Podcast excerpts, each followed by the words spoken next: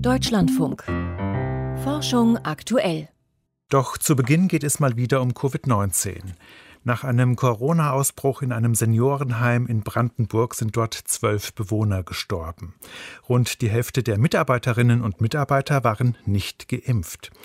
Die Landesregierung in Potsdam plant nun eine tägliche Testpflicht einzuführen für ungeimpfte Pflegekräfte, wenn die Sieben-Tage-Inzidenz die Hunderter-Marke überschreitet. Aber welche Sicherheit können Schnelltests denn wirklich bieten? Darüber habe ich mich vor der Sendung unterhalten mit Dr. Claudia Denkinger, Privatdozentin am Universitätsklinikum Heidelberg.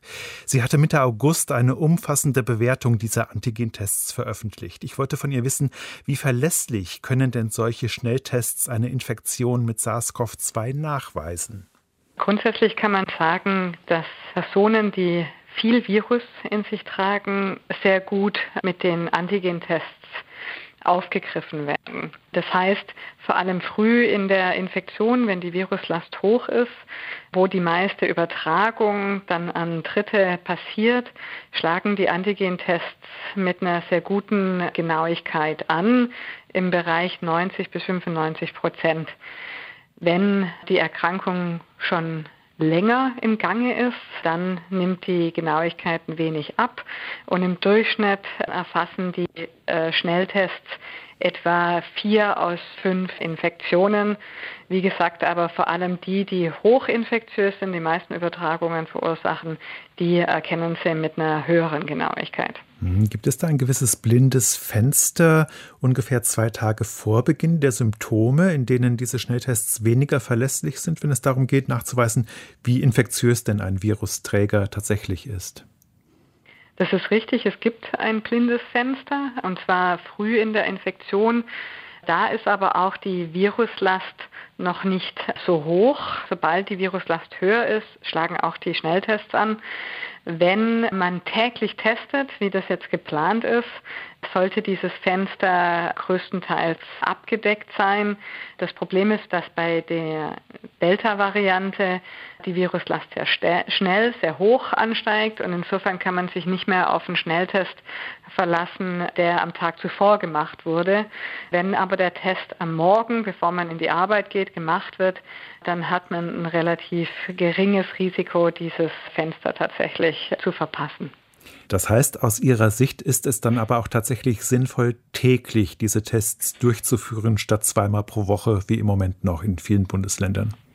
Ja, absolut. Also täglich wäre die ideale Variante. Und ein zusätzlichen Punkt, den ich noch machen möchte, ist, wir sehen ja mittlerweile auch, dass die Geimpften Virus übertragen können.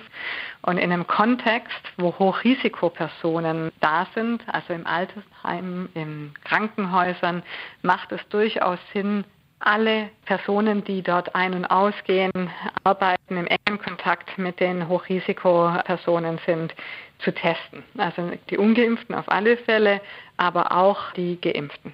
Und lässt sich da sagen, welchen Grad der Sicherheit können dann Antigen-Schnelltests in einem Pflegeheim gewährleisten?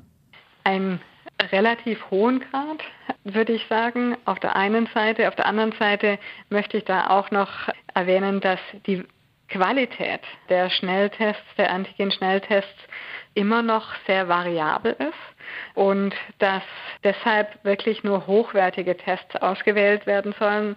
Und das haben wir ja versucht, zum einen mit dieser systematischen Evidenzsynthese und Meta-Analyse auch darzustellen und haben das auch auf einer Webseite diagnosticsglobalhealth.org live aktualisiert bis Ende August immer dargestellt, was unabhängig evaluierte Schnelltests sind und wie die sich in ihrer Genauigkeit vergleichen lassen, weil da gibt es Unterschiede. Und dann gibt es natürlich auch Unterschiede, die einfach durch den Nutzer bedingt sind. Wenn da Fehler passieren, wenn da ja unzureichend gearbeitet wird, dann verringert sich natürlich die Genauigkeit. Insofern gute Auswahl, gute Durchführung sind essentiell um einen verlässlichen Schutz zu erreichen. Aber wenn das gemacht wird, wenn das tatsächlich täglich gemacht wird und idealerweise auch die Geimpften getestet werden, dann kann man einen guten Schutz erreichen. Sagt Claudia Denkinger vom Universitätsklinikum Heidelberg.